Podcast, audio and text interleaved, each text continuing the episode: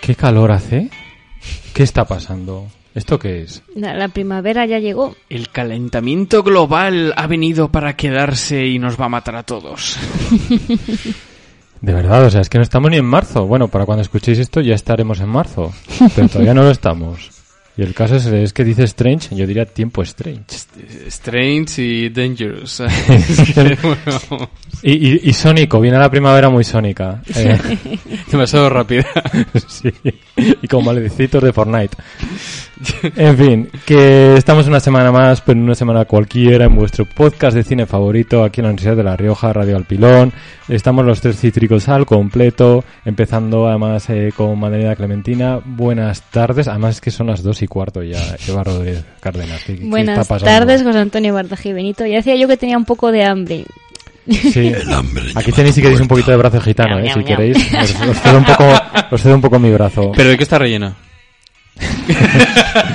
De, de amor y felicidad. A ver. Perfecto, mi combinación favorita.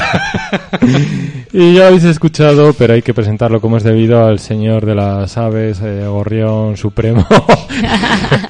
y también Don Pomero. David Torres Ortún, buenas tardes, David, ¿qué tal? Ahora mismo me siento como un espía ruso altamente cotizado y con ganas de ser encubierto. Yo, yo de lo de Gorrión Supremo decía por Juego de Tronos Sí. más, pero bueno. Ah, también, Tú también, lo decías también. por Gorrión, la de... Gorrión rojo, sí. Sí, Es que se ha sentido más Jennifer Lawrence y menos Jonathan Price. seguramente. Yo- todos, todos nos sentimos más Jennifer Lawrence y menos Jonathan Price.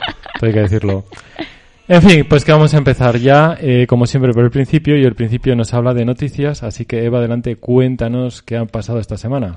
Bueno, pues esta semana hemos tenido ya un noticias de una, no sé si llamarla trilogía o sexalogía, eh, que a mí personalmente no me entusiasma nada, cero patatero, y creo que a vosotros tampoco especialmente, que es Jurassic World. Eh, ¿Me gustan los dinosaurios? Sí. Sí. ¿Me gusta el cine? Sí. ¿Te gusta Jurassic World? ¡No! Porque, a ver, yo le tengo mucho cariño a la primera, a Jurassic Park, ¿Mm? Y bueno, así la 2 y la 3 pues son un poco me, pero se dejan ver. Pero tiene ya- momentos brillantes, eh, ais- aisladitos, pero Sí. tiene, tiene. Alan. Pero ya Jurassic World se nota ahí el interés por estirar el chicle, eh, es como un remake, reboot, aunque es secuela, aunque solamente hace algún guiño a las Yo, originales. yo diría además revolting. Y, y bueno, cada vez un poco más absurdo todo, ¿no? La estupidez humana hasta dónde puede llegar. Y la segunda, Jurassic World Fallen Kingdom, ya fue para mí como, si no el último, el penúltimo clavo en el ataúd, porque me pareció terrible. Que sí, que Bayona dirige muy bien, pero por favor, esa historia era terrible. A mí el, el caso es que toda la parte inicial, con lo de la isla, me gusta. El problema es cuando se llevan los dinos a la subasta. Además, curioso porque gusta esa parte, pero además dejando el cerebro en casa. Sí. Porque dices, no te cuestionas nada, eh, nada y piensas, entretenme. Y dices, ay, qué bien, qué bien todo. Y luego ya dices la segunda parte y comentas, Conviene, conviene recordar, como siempre, yo que soy el tío de la pasta, que... Enséñame la pasta. Que eh, Jurassic World y la segunda, entre las dos, recaudaron 3.000 millones. Exactamente, exactamente, y por eso siguen haciendo, y por eso esto es rentable, y podemos seguir haciendo pelis muy malas que recaudan mucho dinero. El caso es que el director de la tercera, que vuelve a ser Colin Trevorrow, eh, ha- director por decir algo. ¿No, no te gustó lo que hizo Colin Trevorrow? es lo, lo mejor de la segunda viene de Trevorrow. Sí, sí, su, su, su, su guion que, que, que, vamos, ganó premios a mansalva. Bueno, pues nos ha compartido el director esta semana la primera imagen de el rodaje. Más básicamente nos comunica que comienza el rodaje de Jurassic World 3, que sé que no podíais vivir sin, sin saber qué pasaba con esto. Un momento, un momento, un momento. ¿Cómo se subtitula? ¿Qué, qué subtítulo tendrá? ¿Qué, qué, qué, qué, qué? Eso, eso es lo bonito, claro, porque tiene Jurassic World y luego un subtítulo. Como hemos dicho, en el anterior era Jurassic World Fallen Kingdom. Y en esta tercera entrega se va a titular eh, Jurassic World Dominion. Eh, maravilloso, arte, poesía. Qué, qué maravilla, por favor. O sea, soy la única, no porque Screen Yankees he visto que lo ha compartido también, que lee Dominion y se imagina a minions gigantes por el parque corriendo diciendo ¡Banana! Fíjate que me parecería más apropiado coger un título tan manido como Apocalipsis o Extinction que Dominion. Jurassic World 3, Manhattan sin salida. 21 Totalmente, Bridges. totalmente. El caso es que Jurassic World Dominion se basa en un cortometraje que se lanzó en septiembre y que servía como puente entre el reino caído y la próxima entrega. Bueno, cortometraje porque lo pone en una ficha de internet, que es decir mucho. Y bueno, eh, repite Chris Pratt y tendremos aparición estelar de Ian Malcolm, Alan Grant y Ellie Sattler, que serán los tres protagonistas míticos de la primera película, la buena, del 93. Dicen que también los niños, ¿no? Al menos, el, bueno, el niño, que tendrá mi edad ya, ¿no? O sea, ya... El niño, que de hecho ese actor aparecía en la red social como el amigo de Mark Zuckerberg al principio de la película. O sea, que ese hombre ya, ya tendrá su, sus hijos, su casa. Pero los niños no sabía, pero sí, es posible que hayan Es dicho, que- venga, todo el mundo. Eh, eh, Chris Pratt que iban a estar todos. Ujú. Y el actor, que no recuerdo cómo se llama ahora, que por cierto sale también en Bohemian Rhapsody. Ah, Era uno de sí, los sí, es músicos. verdad, es verdad. Y bueno, pues eso, que ha debido medio confirmar por un Twitter, que hoy en día es donde se consiguen las exclusivas, eh, que, que sí, que va a estar. Y se espera que también, bueno, están un poco esperando a que la actriz, es que no tengo los nombres ahora de los actores, Sí, sí, sí. que estaba medio retirada. Hmm. eh, A ver pues si se le el sueltan suficientes billetes para que vuelvan. Pero, importante, ¿qué porcentaje de Jeff Goldblum va a haber en esta tercera? Exactamente, a ver, a mí cuanto más de Goblin haya, pues mejor, ya se sabe. Le damos 10 de 10 Goblins a la película si sale Ian Malcolm a tope. Y que, y que salga tumbado en, pos- en posición sexy. Por favor. No, no, porque nos distrae y entonces no nos enteramos de nada de lo que pasa en la película.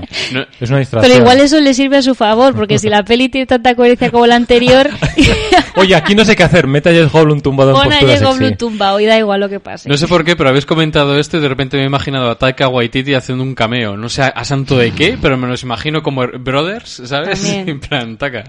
Bueno, el caso es que el corto en el que se pasa, o en el que continúa la peli, era Battle at Beat Rock, que se ambientaba un año después de lo ocurrido en la anterior película, en El Reino Caído, cuando los dinosaurios ya llevan tiempo entre nosotros.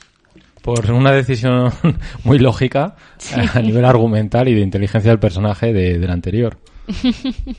En fin, terrible. Como ya hemos dicho, el anterior corrió a cargo de Juan Antonio Ballena, fue el director, pero bueno, ahora no repite, volvemos a los inicios, por alguna razón.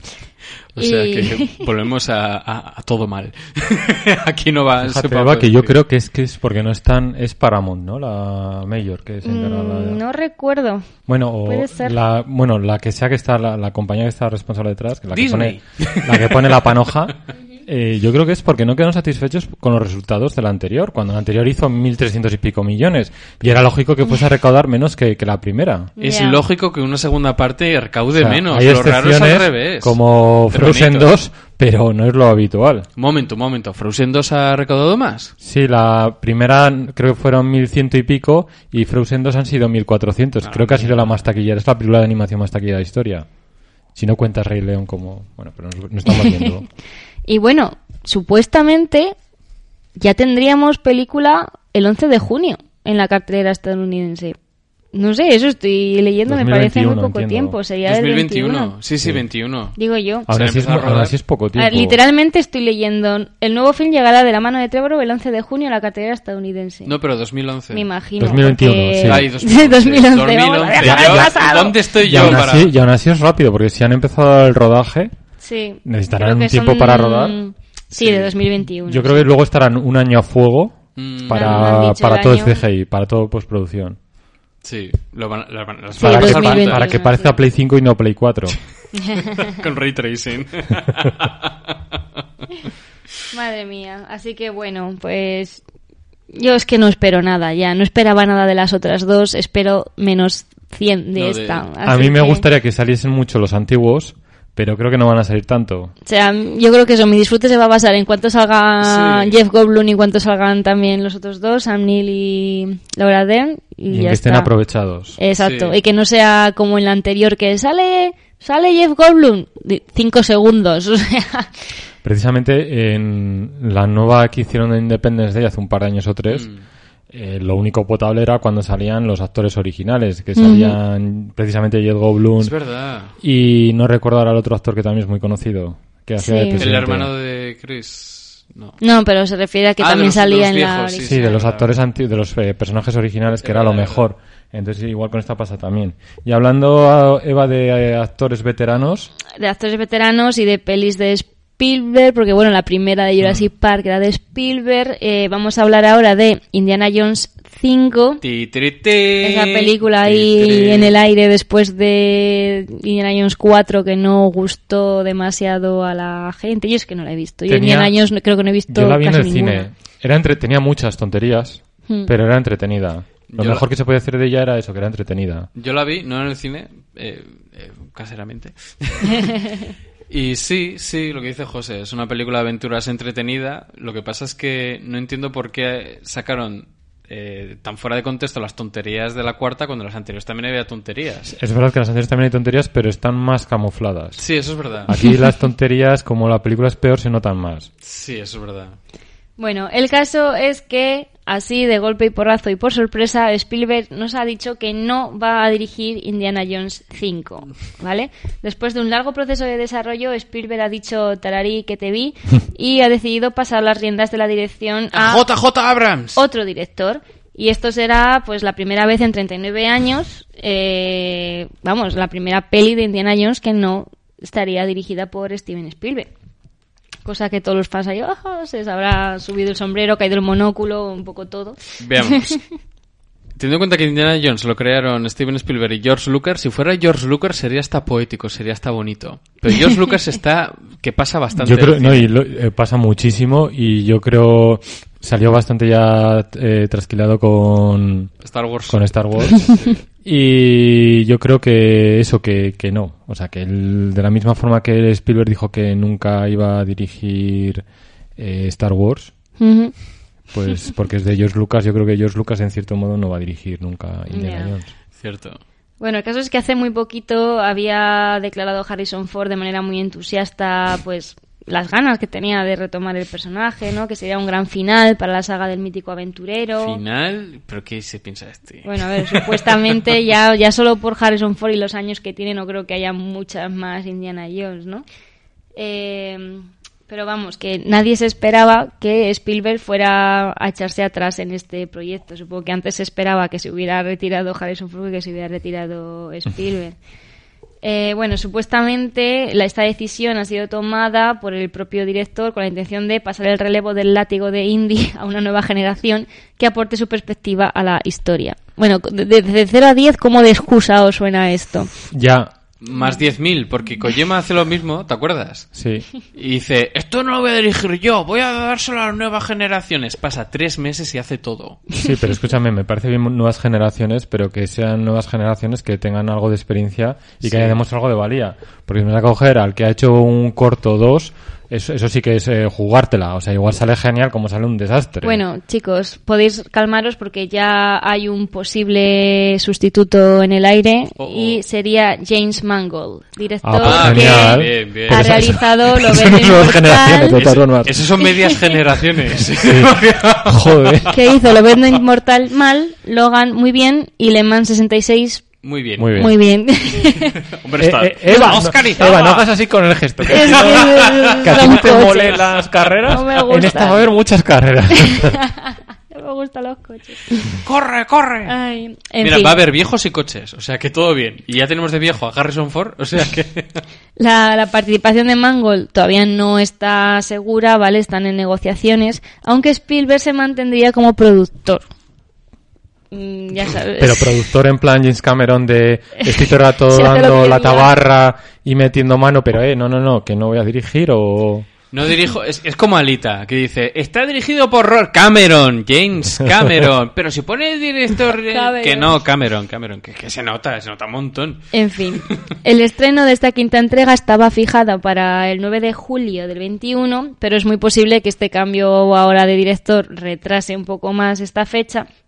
Lo que sí sabemos es que Spielberg está a tope con su versión de West Side Story, Ahí, ahí. sí, que llegará a los cines el 18 de diciembre. Será nuestra peli. pereza. E- Este año, José, vimos Cats en Navidad y ahora veremos West Side Story. Website va a ser mejor Musical. que Cats, ¿eh? O sea, lo tienen, o sea, es que es imposible que sea peor que Cats, porque por lo menos el problema es que es para ¿por qué se mete Spielberg a hacer un remake de un clásico? Que además no, es que, bueno, a ver, no me es Spielberg. pero no creo que vaya a aportar nada, o sea, es que lo que por me muy bien de- dirigida que esté, es que no va a aportar nada nuevo. Es que ya la original es increíble, es que a día de hoy sigue siendo una pasada, entonces, me ape- fíjate, Por favor, esos puertorriqueños pintados, esos blancos pintados con betún. vale, eso es ridículo, pero quiero decir, dentro del contexto, está muy bien. Pero está muy bien la peli, sí. Pero quiero decir, eh, me apetece muchísimo más ver Indiana Jones 5, y eso que tampoco me vuelve loco, que ver un remake de West Side Story. Es como, te la pues jugando. tú, Bat, vas a ver West Side Story. Ah, bueno, porque a Spielberg le quiero, que si no... Bueno, si es para diciembre igual David se hace espantada, ¿no? La- Sí, la- mira, uy, qué la de mal. finales me de pilláis, diciembre. Me pilláis fuera. En La- fin, la pues vida. Vamos a pasar ya a la taquilla, así que David, por favor. Money, money, money, money, money, money, money, money, money, money, money, money, money, money. Como siempre, recordados que los datos que os ofrecemos corresponden al fin de semana pasado, esto es del 21 al 23 de febrero, que en el caso de taquilla esta- estadounidense, que me trabo la lengua, es a través de Box Office Moyo. Y en el caso de España, del Ministerio de Cultura. ¿Qué dice la taquilla estadounidense? Pues dice que en tercera posición está eh, Aves de presa, es que iba a leerlo en inglés, pero mejor no. Birds Que es, es que es muy largo. Eh, Ah, y hostia, en sí, español era- también, otra cosa es Y que en pases de también. todo. Sí, hecho creo que tampoco lo voy a leer en español entero.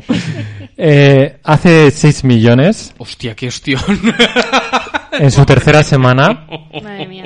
Lleva 70 y... A ver, un segundo, no sé si está esto actualizado. Sí.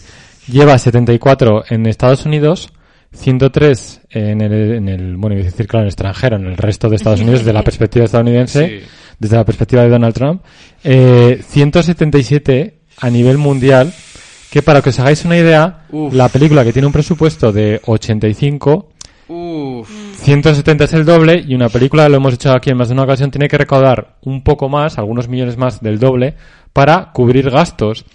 O sea que eh, la, el- la cifra real de esta película tendría que ser 200 para cubrir gastos y a partir de ahí dar algún dólar. Esta película con 177, casi 178 millones, eh, lo va a tener crudo. Para alcanzar los 200, pues seguramente lo haga. Pero más allá de eso, así que me parece a mí que la señorita Margot Robbie no va a ver un dólar de más, ¿eh? Como productora. En- seguimos. En segunda posición tenemos eh, The Call of the Wild, La llamada de lo salvaje. Ha sido un buen estreno, 24 millones, está casi rozando los 25, no está nada mal para el tipo de mm, propuesta que es. Recordemos que precisamente es la de, lo mencionábamos la semana pasada David, la de Harrison Ford, eh, basado en la novela clásica de aventuras Sí, sí, Harrison Ford y el CGI. del perrete. El perro de CG. 31 millones a día de hoy, 15, casi 16 eh, fuera. ¡Fuera! 47 millones lleva recaudados, no son grandes cifras, no sé si tendrá pendientes estrenos en algunos países, pero bueno, no es para tirar cohetes, no es para que el perro ladre mucho. wow. El que sí que se marca sus bailecitos de Fortnite No, por favor, no. es Sonic de... mm, Sonic. The Hedgehog. Hedgehog, de Hitchcock. Hedgehog. Lleva, bueno, hace 26 millones en su eh, tercera semana. Lleva 111 en Estados Unidos, Mm. 106 a nivel mundial, 217 a nivel global. José José, ¿cómo se, gas... se las gasta? no me ha salido bien. David, por favor. Eh, tiene algunos países pendientes de estreno, algunos importantes como China, aunque dadas las circunstancias en China, no sé yo. Bueno, di- digo dadas las circunstancias en China, que igual dentro de unas semanas decimos dadas las circunstancias en España. O sea que Ya. vaya usted a saber. Un momento. Eso quiere decir que va a haber menos gente en el cine. De hecho, decía, habían Más subido, paz. habían subido Netflix gracias al coronavirus. Ya, pues para los conspiranoicos ya sabemos quién está detrás de todo esto, Netflix. Ajá. Hmm. En fin, que lo dicho, que buenas cifras, tampoco son escandalosas. Eh, tiene pendiente de estrenarse en países también como Japón o Rusia, entonces yo creo que al final acabará haciendo una buena taquilla. No sé si al nivel de Detective Pikachu, pero bueno, no le está yendo nada mal al puerco spin azul de Sega. ¿Se podría decir que está escalando muy rápido en la taquilla? Sí, se podría decir, porque no, no, no hay nada que, lo, que impida que se diga. Eh, hablando de taquilla, vamos a pasar ya a la taquilla española. En tercera posición tenemos precisamente La llamada de lo salvaje. Eh, se ha estrenado con 712.000 euros. La verdad es que es una cifra bastante pobre, Mm. como lo ha sido en general la taquilla de nuestro país eh, la semana pasada, porque ninguna cinta, ni siquiera la número uno, alcanza el millón siquiera de euros de recaudación. ¿Qué ha pasado? Estamos- En segunda posición se mantiene ahí, vamos, con, con el puño en alto, Parásitos, 848.000 euros ¡Toma! para un total que ya eh, roza los 6 millones, está muy bien para el tipo de cinta que es. Y en primera posición, pues eh, Sónico, la- no, el Prisas, la película, eh, roza el millón pero sin tocarlo. 3 millones 106 mil euros en total, no está nada mal en dos semanas. Parece que la chavalería está yendo y le está gustando la cinta. Y, lo- y- y- y los frikis de los 90. Y los frikis de los 90, entre los que me incluyo. Y, yo también. Y con esto ya cerramos la taquilla y pasamos, David, a los estrenos. Cuéntanos, para todos aquellos que quieran ir al cine, eh, con o sin mascarilla, que pueden encontrarse. Nada. Pues nada, os quedáis en vuestra casa viendo. Netflix. No, a ver, tenemos tres estrenos interesantes y la primera no la vais a ver porque que no es el hombre invisible. Qué mal estoy entrando las cosas hoy. la ¿Que, verdad. que lo protagoniza John Cena o qué? Casi, casi. You can't see me. no me puedes ver. Bueno, El hombre invisible, la nueva eh, versión del cuento clásico de los monstruos de la... De la ¿Cuál era? La- De la, ¿De la Hammer? Hammer. de la sí. Hammer, eso. Iba a decir de la Warner Bros., pero no. Película norteamericana dentro del género de terror. Que está dirigida y guionizada por un sujeto que a José no es que le vuelva loco, que es Lee Vanel, que se fue el encargado de escribir y dirigir la primera de Saw y de escribir creo que todas las de Insidious y dirigir la tercera de Insidious, que desde luego no es la favorita de José. No es la peor de las cuatro. Es lo que tiene el falso Warren Berson. Eh, Que, que no forma parte del Warrenverse, Insidious. Cierto. Salvo que cuando hagan la quinta decían meter a un personaje al cura, que salen todas, y digan Ya Warrenverso. está, confirmado. ¡Conectado! Y bueno, el reparto la verdad es que en general es bastante desconocido, salvo por su protagonista, que es Elizabeth Moss, que la recordaréis en series como El cuento de la criada o Mad Men. De verla sufrir. Sí, Sí. sí, básicamente. En, en Mad Men no, en Mad Men parte la pana, pero sí, de verla sufrir en el cuento de la criada. Y bueno, película de terror. ¿Qué duración estamos hablando? Eh, no sé, entre hora y media, hora y cuarenta minutos. Eva, ¿qué opina? Ni idea. Dos horazas y cuatrazo minutos. Joder. Esos cuatro minutos ya son estirar, ¿eh?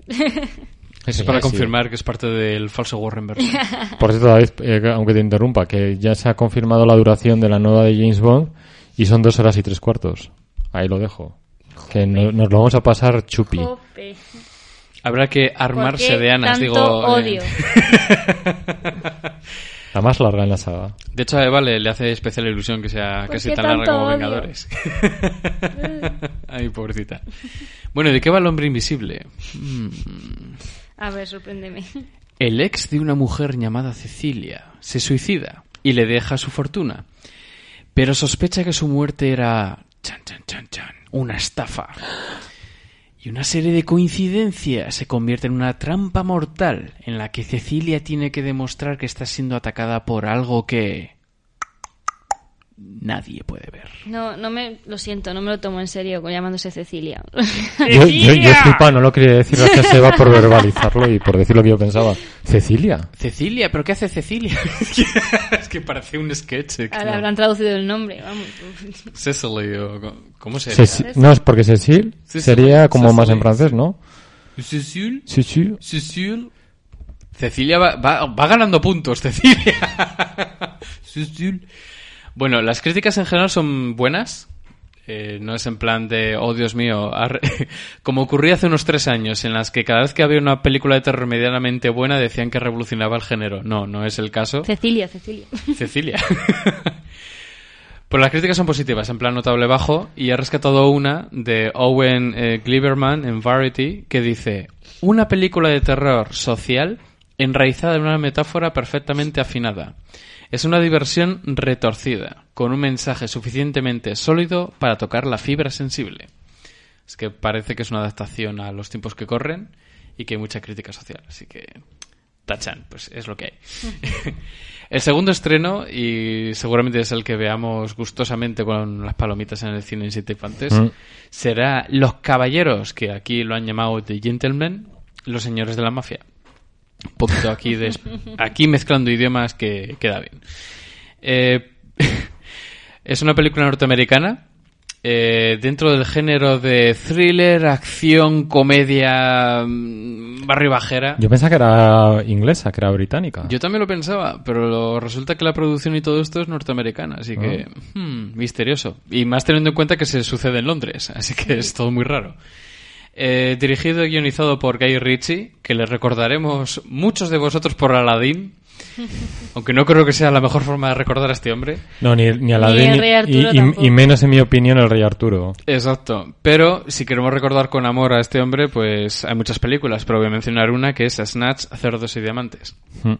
En el reparto, pues, bueno, voy a mencionar dos actores bastante destacados que últimamente no es que estén precisamente en la cúspide de sus carreras, que es Matthew McConaughey, que yo lo recuerdo con especial cariño de Dallas Buyers Club y que desde entonces pocas cosas ha hecho así, aparte de True Detective, claro, que, que destaque mucho. Y también tenemos a Charlie Hannan, que apareció en la más que olvidable Arturo, pero también se hizo especialmente famoso por su papel en Sons of Anarchy.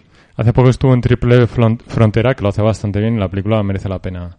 Como dirían Ay, los perretes de Isla de Perros, merece la pena. Y si sois fans del cine de acción de monstruos, pues en... en- ay, en la película Guillermo del Toro de... Pacific Rim. Eso, Pacific Rim, pues ahí le tenéis, que también está resultón. Por cierto, sale también Hugh Grant, ¿no? Eh, Ahora que estamos mencionando actores. Cierto, cierto. Ahí le Míticos. tienes. Todos así. La duración, ¿qué queréis que dura más? ¿El hombre invisible o los caballeros? Pues ya no sé qué pensar, porque es que me has dejado alucinado. Esta dura más. Más, ¿eh? Sí, puede ser. Pues menos, es una hora y 53 minutos. Oh, no. ¿Y de qué va? Bueno, pues trata de un, am- de un americano que trata de vender marihuana en Londres. Chan, chan, chan, chan, chan, chan. Pero a la competencia va a luchar por mantener su lugar en el oscuro mercado de la droga. Así que, ¡guerra de droga! Así va a ser la peli. Con mucho crimen y demás. Drag Lords. Bien, ahora viene de la zona en la que nos quedamos. ¿Es buena? ¿Es mala? Pues las críticas son ih, mediocres. O sea, Mixtas. Mixtas, sí. La verdad es que le dan el aprobado y es una película entretenida y divertida, pero está lejos del Guy Ritchie que queremos. Vaya. Entonces he elegido una crítica mala y otra buena. La mala es de Guy Lodge en Variety que dice, aburguesado por una década en las grandes ligas de Hollywood, parece que Ritchie ya no conoce sus propios bajos fondos. Eh, y le ha dado en los bajos, o sea, menuda crítica. Sí, sí. Este hombre no hace falta que tome fibra en todo el día. Eh, y luego tenemos la crítica positiva de Stephen Dalton en... Joder, me da rabia decirlo ¿Es siempre, tu pero bueno. querido The Hollywood Reporter? The Hollywood Reporter. Pero si en el fondo te encanta, yo creo que sueñas y empieza The Hollywood Reporter. Es que me da rabia eh, cambiar la T por una R extraña, pero bueno, así es el inglés americano. Y bueno, dice, el regreso a casa de Rich es un trabajo bastante común, pero también refrescante y divertido, hábilmente narrado y con más frases ingeniosas y menos machismo grosero que en sus obras más tempranas. Vaya, ya estamos. Con lo que me gustaba a mí el machismo de sus Ya obras tempranas. ¡Calla, mujer! Y por último tenemos una película pues bastante diferente a las dos que he mencionado para que haya variedad para todos y es que incluso saltamos de país y es que nos vamos a Francia con la película Especiales. Eso te iba a preguntar, ¿cómo, cómo es en francés? En francés es Heures Normeuses. Ahí es nada. No tengo ni idea, o sea que ahí se queda. Eh, por favor, oyentes que sepáis un poquito de francés, comentad en Twitter, en Facebook, en, en, en Mediafire, en iVoox, en lo que sea, que, que os parece el, Yo estoy la por, traducción. por, eh, cada vez que tengamos que hablar en otro idioma, al menos yo en mi caso, eh, coger el, el Google Translate, el darle al, al altavoz y que haga la voz en la... Est- estaría bien si no fuera porque Eva y yo estamos aquí y no te dejaríamos. Ah, vale. Qué broma, no. Que me gusta que, que lo intentes, José. Hostia, que yo también pronuncio mal muchas cosas. O sea que... Bueno, eh, la película de especiales, iba a decir, la enésima comedia francesa que ha arrasado y que tiene, yo qué sé, hecha un número, 11 millones. No es verdad, me encanta porque siempre que te lo promocionan es la comedia que ha arrasado en Francia con no sé cuántos millones de espectadores, que luego igual no es tanto, ¿no? Para como lo están diciendo. Pues bien, el género no es comedia. Es un drama basado en hechos reales. Bueno, y el título en francés significa sin normas, por cierto. ¡Uh, la, la! Dirigida y escrita por Oliver Nakache y Eric Toledano, que se encargaron de hacer la afamadísima Intocable o la más reciente C'est la vie. Así es la vida. En el reparto tenemos a Vincent Cassel, pues uno de los actores franceses más internacionales que puede tener el país galo, que tenemos por men- bueno, que puedo mencionar dos películas. ¿Promesa celeste? Sí. O Cisne Negro. También. Y también aparece en la última temporada de Westworld, creo. Ahí, ahí has pillado, es que no, no Mm. estoy siguiendo la serie. Y luego también tenemos a otro actor francés que, pues, que ha tenido sus pinitos en Hollywood, como es Reda eh, Kateb, que apareció en La Noche Más Oscura. Y bien, ¿cuánto dura la película? ¿Más que El Hombre Invisible? Menos que el hombre La que invisible. menos. ¿Menos que El Hombre Sí, Invisible? estoy con Eva, la que menos. Ahora, pues es la que más dura. Una hora y 54 minutos. ¿Solo un minuto más que la de Guy Ritchie? que la de Guy Ritchie. Y bueno, la historia se centra en dos profesores que trabajan con niños con autismo. Y pasan cosas. Esa es la Cosas película. Autistas. Cosas autistas. ¿Qué creéis que ha tenido la película? ¿Buenas, malas críticas? Eh, no lo sé, pero has dicho que en Francia ha sido un éxito, ¿no? O sea, de, por lo menos Espérate, de... en Francia buenas. Pues en general buenas críticas, aunque he rescatado dos, una mala y otra buena. Pero vamos, buenas críticas en plan que estará a la par o igual un poquito por encima, pero por muy poquito que el hombre invisible. Y es que la crítica mala va a ser de Nando Salva en el diario del periódico que dice descentrada a nivel narrativo y estructural y proclive al trazo grueso de los personajes. El resultado es una, una película tan ordinaria que su título funciona involuntariamente como una ironía. Puntuación 2 sobre 5. Se refiere al título que ha venido aquí traducido, ¿no? O sea, Su- supongo de- que sí, porque al, El de cuenta- especiales. Sí, al de especiales, sí, tal y como ha llegado a España. Mm. Y la crítica positiva es de Carlos Marañón en Cinemanía que dice se sale del raíz de la comedia fácil y tampoco sigue las normas del, del drama lacrimógeno. La película logra un difícil equilibrio, alcanza, eh, perdón, alcanza un tono superior de eco social en su ausencia de moraleja. Puntuación 3,5 sobre 5. Bueno, no está mal, ¿no? No es... Sí, la verdad es que tenemos un fin de semana interesante. Si queréis terror, pues tenéis terror del bueno. No del, no del premium, pero del bueno. Eh, tenéis una- un drama basado en hechos reales interesante.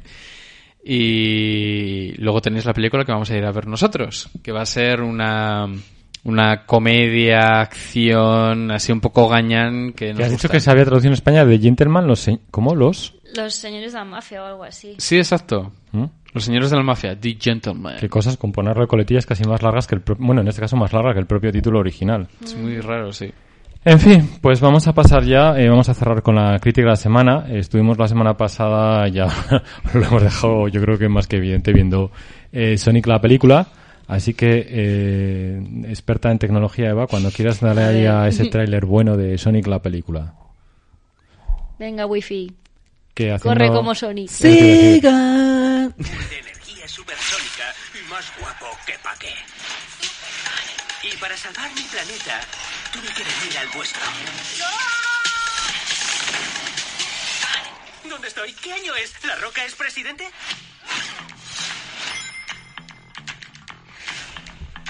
Hace 20 minutos una subida de tensión ha dejado a oscuras toda la costa del Pacífico. ¿Quién anda ahí? ¿Por qué te escondes en mi garaje? Todo el ejército viene a por mí. Buenos días, señor Paleto. Le doy cinco segundos para que me lo entregue. Espera, no le hagas daño. Sónico. Sónico. La sinopsis no es... Bueno, antes digo la sinopsis. Eh, dirige Jeff... Es que yo también voy acelerado. Dirige Jeff Fowler. eh, la verdad es que este es su estreno en el largo. ten- tiene un par de cortometrajes. De hecho, uno de ellos, eh, el primero que dirigió, eh, Go for Broke o algo así, Ujú. Eh, aparece en la película cuando está Sonic con el personaje, con el sheriff, y está en la habitación del hotel y empieza a encender la tele y tal, pues aparece este cortometraje ahí. Oh. Eh, así que se homenajea el director a sí mismo. En el to- reparto, Es- Está todo en el Fowler verso. ni tanto. En el reparto tenemos a Ben Swart como la voz original de Sonic, un actor no demasiado conocido, aunque tiene ya un ha estado en varias comedias y series norteamericanas. James Marsden, a este sí que lo conocemos más, sobre todo lo recordamos por haber sido eh, Cíclope en las originales de X-Men. Y naturalmente también lo habéis escuchado en el trailer al gran Jim Carrey, haciendo aquí del malvado y sobre todo muy alocado Dr. Robotnik. Y nada, yo creo que sin más vamos a pasar a la sinopsis. Decía eso, que tenemos a Sonic, eh, este, este erizo azul tan particular, ¿no? Que es parlanchín y te baila Fortnite y hay muchas otras cosas más. Eh, que tiene que abandonar eh, precipitadamente, nunca mejor dicho, aquí todo es muy precipitado, eh, su, su tierra natal y acaba en la tierra y luego vemos que han pasado unos años y de niño ya es adolescente y está en un pueblecito muy pequeño que se llama precisamente también Green Hills. Green Hill y ahí está de un poco el que está de sheriff es eh, Tom Wachowski mm, James Marsden. Y básicamente eso que en una de estas eh, Sonic se lleva un disgusto eh, a decir que pega un calentón un cortacircuito enorme de grande se queda todo el pueblo sin luz bueno todo el pueblo y, y más allá Para que la gente, la, la gente que igual lo- no, no encuentra la lógica a este fenómeno paranormal, es como un ciclotón de me, me apetece que la, la física aparezca así. Es como una bomba de impulso electromagnético que hace que se funda todo. Y en estas que el ejército dice, no tenemos ni idea de qué está pasando, así que en una feliz idea, pues dicen, vamos a, a llamar a, a ese científico que está un poco para allá, pero que tiene cinco doctorados, se va, Cinco. y que nos, que nos ayude a ver qué está pasando. Y bueno, os podéis imaginar que todo lo que va a suceder a partir de entonces, porque Robotnik tiene sus propias, sus propias intenciones y, y no voy a decir más.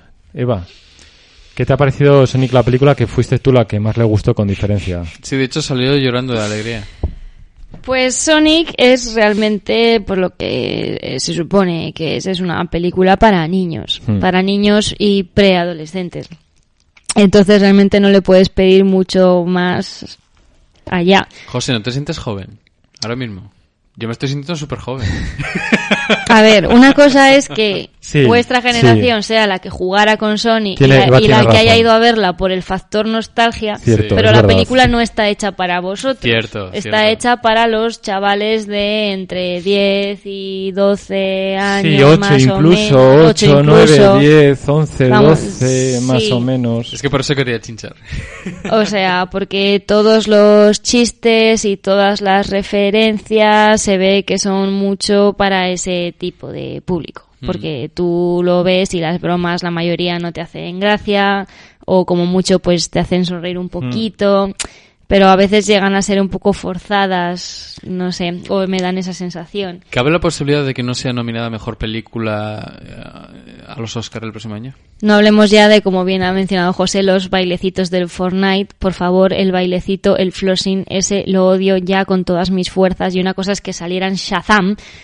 eh, y ahora es que también salga en Sonic. Es como vamos a estar otros cinco años metiendo referencias al Fortnite Porque, jaja, mira, mm, a los chavales les gusta, está de moda, mira cómo molo. Además, lo peor de eso, perdón que te interrumpa, Eva, es que el propio Sonic en las aventuras en 3D eh, se marca, o sea, es verdad que el personaje es bailongo, cuando, Sí. cuando está contento se marca bailes, pero tiene bailes propios. De hecho, hay un momento en el que así que hace un baile con los piernecitas. O sea que dentro, si quieres hacer esa chorrada, Claro. pues o un bien de chocalá, un high five, Sí. o el puño en alto, algo así, y te ahorras, a ver, que, bueno, aparte de que continúes tú, Eva, sí, sí, sí. eh, tampoco es que eso de- desmerite la película, Mm. pero bueno, son cosas No, son que cosas que te sacan un poco. Pero Porque la- no es que lo haga una vez, es que lo hace dos veces. Sí, pero aparte la- lo hace mucho más caduca, entonces da- te da rabia que no, que no vaya a permanecer más. También. Y luego, a ver, también es un argumento basiquísimo, o sea, no se Hmm, han complicado nada, es lo más básico para que Sony tenga que ponerse en contacto, tenga que demostrar su existencia, digamos, a- al personaje de James Marsden, a Tom, al Lord Bollo, eh, que tengan que ir juntos a San Francisco, porque sí, porque, ¿por qué Sony con lo rápido que es y todo, por qué necesita ir en coche a San Francisco con este? Porque sí. Necesita un GPS humano. Because reasons. Necesita, sí, él no sabe por dónde tirar. De Ya, hecho, a hay ver. un momento en el Pero- que le vemos muy perdido. Sí. Cuando hace chun chun y vuelve y tal, y Sí. vemos que... Cierto, pero, pero ya sé a dónde, a dónde quiere llegar Eva. Bueno, que lo diga Eva, eh, no voy a decir Quiero yo. decir, a ver, sí, esa es la razón que te dan y tú por el bien de la película lo compras. Pero a ver, le podía haber comprado un mapa, le podía haber enseñado en el móvil, mira, San Francisco está aquí. Y el otro, y el otro podría haber seguido también las indicaciones al lado de la carretera Lo que o pasa que al algo. personaje de Marsen nos lo ponen como un buenazo que siempre está al servicio Ya. para de ayudar Mm. a la comunidad y a las personas desvalidas. Sí. Que no voy a Pero que tienen que vaya, prisa. o sea, que no voy a justificar todo de Pero Sonic. tienen prisa. bueno, Sí, pero por ejemplo, en, sin hacer spoilers, pero en el momento en el que llegan a San Francisco y tienen que recoger una cosa exacto. a Sonic, le viene a huevo porque sabe dónde está esa cosa y lo haría en un segundo, pero para dar un poco más de peripecia y de humor, intentan alargarlo y como que tiene que infiltrarse en un sitio al que de verdad no le hace falta. Que bien, que vale, que compramos. Puede ser un pretexto para desarrollar una relación de amistad entre ambos, dado que el Sí. personaje de Sonic, eh, por lo que sucede al principio, nos da a entender que queda literalmente, bueno, no literalmente, pero sí en cierto modo huérfano. Sí. Y que, que necesita, o sea, es un poco la idea de, del extraterrestre, o sea, sí que es un recurso manido Mm. del extraterrestre que viene de fuera y se hace amigo de un humano bueno, que es el que le ayuda, y entre los dos se crea esa relación de amistad y Mm. de crecimiento personal para ambos. Sí, la verdad que sí. Sí, pero lo que, lo que ocurre es, Es, que... un tópico. Sí, es cierto, y, y, y veo la función que tiene, ¿no? Pero lo que te da rabia es que es, a nivel de coherencia de, de conseguir objetivos, es forzadete. Entonces Bueno, y que a ver, que realmente los personajes humanos de esta película son planísimos y no hacen, no aportan mucho. A ver, y el, el, al propio Tom Wachowski te lo meten con calzadores, como para que Sony pueda hablar con alguien, para que Sony pueda tener un amigo. Hmm. Pero la, así- la esposa del Tom, el ayudante de Robotnik y no sé, todos los demás humanos están por ahí y, y ya está. Y bueno, y Robotnik pues a mí me gusta porque es Jim Carrey y es Jim Carrey un poco más el que recordamos más de los 90 y tal y también se marca algún bailecito y algún hacer el tonto. Que yo dije, a ver, vale, esto no aporta, pero si, te- si, si me has hecho ver a Sonic hacer dos veces el baile de Fortnite, pues me parece bien verme a, a Jim Carrey también haciéndose un bailecito porque sí. Estaba pensando en, en- Sí, en el ayudante Robotnik, que realmente está ahí para dar contraste de lo loco que está Robotnik Sí. y, y- y de hecho te genera comedia el hecho de que el otro no se pueda controlar, que tenga esos comentarios, que, que esté todo tan, tan fuera de control a pesar de que es tan sumamente inteligente. Y quizás el, el personaje, que a ver, a nivel funcional tiene sentido, pero que más plano no puede ser, es la esposa de Tom. Sí. Madre mía. De hecho, me cabreaba verla en escena, porque aparte que no lo hace nada bien. Es la cuota de diversidad, por cierto. Sí, sí. bueno, fíjate, me gustó el, el hecho de que no verbalizasen en plan, oh, pero estás con una negra. ¿Sabes? Que fuese algo normal como debería ser. Y eso me gustó, pero lo que pasa es que el personaje es tan soso, tan rancio y tampoco, tampoco, o sea, es que no actúa bien. O sea, hay momentos súper chungos o de mucha acción o que ha pasado mil leches y ella está como, oh, ¿cómo que oh? ¿Haces oh en la Segunda Guerra Mundial? O sea, ¿pero qué es esto, tía? Bueno, pero dejando esas, esas cosillas aparte. A ver, lo mejor para mí de la película. eh, primero Jim Carrey. Porque yo creo que además vuelve el Jim Carrey de los 90, el de Ice Ventura y todo esto, La y máscara. está muy divertido. y Además, además yo tenía mis dudas porque, claro, físicamente no se parece en nada a Robotnik o al Dr. Eggman, según si nuestros oyentes son americanos, europeos o japoneses. El nombre, Además claro, tiene- y claro, hay bromas con, con sus huevos a tope.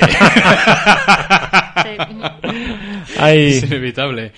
Eh, eh, una cosa que me ha gustado mucho de la película es que, sí, no hay ninguna duda, es una película abiertamente infantil, pero los homenajes y los guiños que tiene a- al universo de Sega son finos. eh, a- algunos, o sea, por ejemplo, cuando hablan de los champiñones y demás, tú dices.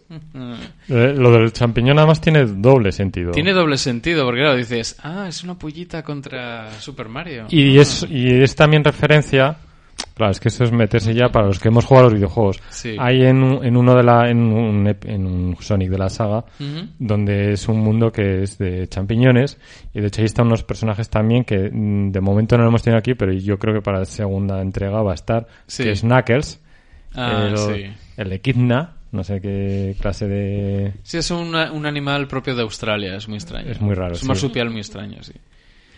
No, pero, pero me gustó eso, el hecho de que muchas veces en las adaptaciones de, de videojuegos al cine se Mm. pierden muchas de estas referencias o son muy oscuras y tampoco no aciertan bien con el espíritu original. Y aquí sí que lo hacen. Y a ver, no es que sea en plan, oh, merece la pena ya ver la película solo por esto. No, tiene otras virtudes, pero dentro de esto, pues yo creo que lo hace genial. Hay algunas escenas de acción que son bastante interesantes, sobre todo las que se parecen más a, a lo que es el videojuego. Eh, dentro de lo que es eh, San Francisco, en momentos concretos, tú dices, esto es Sonic puro y duro y... De hecho, será lo mejor y lo más interesante y dura muy poquito. A un Sí. ratito que hay que yo creo que se parece más a los videojuegos o que te metes un poco más en la acción de lo que pasa en los videojuegos. Sí, Hay un par de escenas que recuerdan, salvando las distancias, al, a las últimas de X-Men, al personaje de... Sí, con Quicksilver. Con O Quicksilver. sea, no, no es que recuerden, es que es un copy-paste. Se han Total. cascado. ah, es como, ¿habéis visto las escenas de Quicksilver en Días de Futuro Pasado? Y en la siguiente, en Apocalipsis, pues te has visto la escena que se cascan con Sony aquí en una también. Es como, de repente se para todo, te ponemos una cancioncilla que tiene algo que ver con el tiempo, con el paso del tiempo y tal, y, o sea, exactamente igual, exactamente lo mismo. Sí, la verdad es que hay personalidad, personalidad, no es que tenga mucho.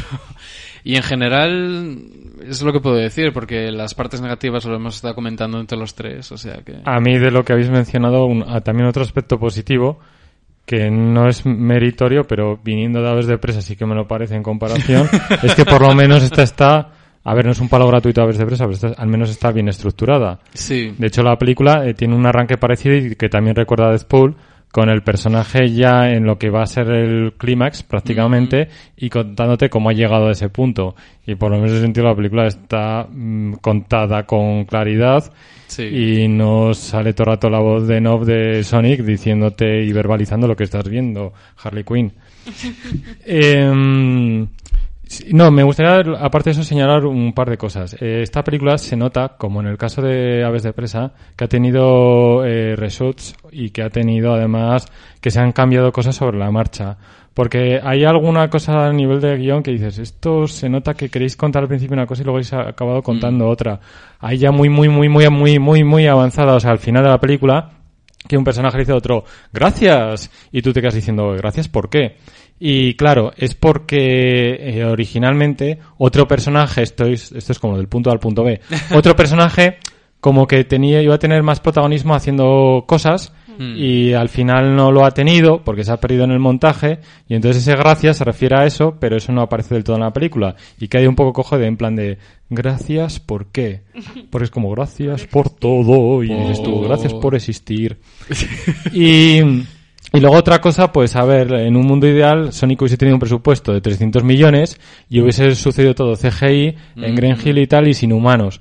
Pero eso hubiese Que costado... hubiera funcionado mejor. Hubiese funcionado Sí. mucho mejor, que es lo que pasó, que es con la que pasa con las de Transformers. Sí. Las de Transformers, aunque es verdad que tienen vínculos siempre con humanos, lo han tenido, pero tú ves eh, Bumblebee, el arranque, que es justo cuando están en la guerra en Cybertron y se te caen, con perdón, los huevos al suelo de, la, de lo maravilloso que es, pero dura cinco minutos.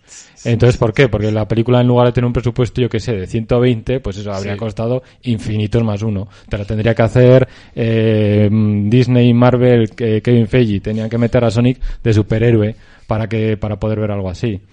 Entonces, bueno, eh, yo creo que esta película es eh, deudora de sus circunstancias económicas, de sus cambios de, de o sea, de tener que, eh, en la sala de montaje y sobre todo de lo tremendamente blanca en su humor y familiar que es hasta Verdad. el tuétano.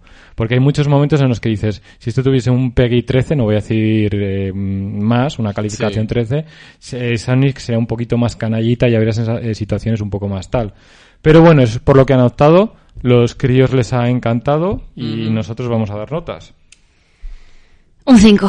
5,5. Pues otro 5,5. Así que nada, con ese 5 y poco, eh, ¿la recomendamos o no? Pues teniendo en cuenta el público al que está dirigida y si eres fan de Sonic o del mundo de Sega, pues sí, sí. Pero realmente si eres ya un poco adulto y tal, o, o- o tienes mucho factor nostalgia porque jugaste a Mm. Sonic y te gusta, o Mm. yo especialmente no la recomiendo. Yo, por ejemplo, que no he jugado a Sonic y no le tengo ese Claro, cariño sí. o esa cosa, pues no me aportó mucho. Eh, es verdad. Eh, creo que es una película ideal para ir con los críos o para quejarlos que los críos vayan solos en manada. Mm, Eh, eso ya- sin molestar, Sí, no eso olvidéis ya depende de eso, decir, la responsabilidad de cada padre y madre. Y bueno, y factor nostalgia, pues hombre, por lo menos sí que ves bastantes guiños. Yo aún así debo reconocer que me esperaba que me gustase un poquitín, aunque solo un poquito más de lo que me encontré, porque había leído y visto críticas en YouTube, que no es que la pusiesen por los cielos, Sí. pero decían que era entretenidísima y tal, y no está tan entretenidísima. No, está. Es una película correcta, no es la hecatombe, sobre todo gracias a, em, yo creo, llegamos a tener el diseño original. Ah, no. y eso es no, muerte y suspenso, destrucción, ¿eh? O sea, Suspenso, suspenso. o sea que por lo menos, dentro de que hay momentos en los que el CGI está mejor y otras veces que está peor, por lo menos el, que el diseño no sea, que no, no, no, no de arcadas. Eso lo agradezco. Así que nada, eh, vamos a cerrar ya el chiringuito. Eh, como siempre, recordaros a todos que estamos en las redes sociales, en nuestra página de Facebook, eh, radioalpilon.com para cualquier duda o sugerencia. Si habéis ido a ver Sonic o pensáis ir a verla, eh, nos podéis contar qué os ha parecido, si estáis en nuestra línea, os ha gustado más, os ha parecido aborrecible, cualquier opinión es válida y respetable, siempre que esté argumentada. Eh, eh, por supuesto estamos en Twitter, ahí está el señor de las aves, David, para, para escucharos a todos, o en este caso leeros, mejor dicho. Y nada, compañeros, como siempre un placer, eh, sin vosotros no sería lo mismo. Y a todos que nos eh, escucháis, eh, os nos bajáis, descargáis iVoox o nos escucháis vía streaming también por iVoox, eh, pues agradeceroslo. Lo hacemos por y para vosotros, sabéis que se os quiere y que nada, no me enrollo más, que tengo ganas de comer. Hasta la semana que viene. Adiós.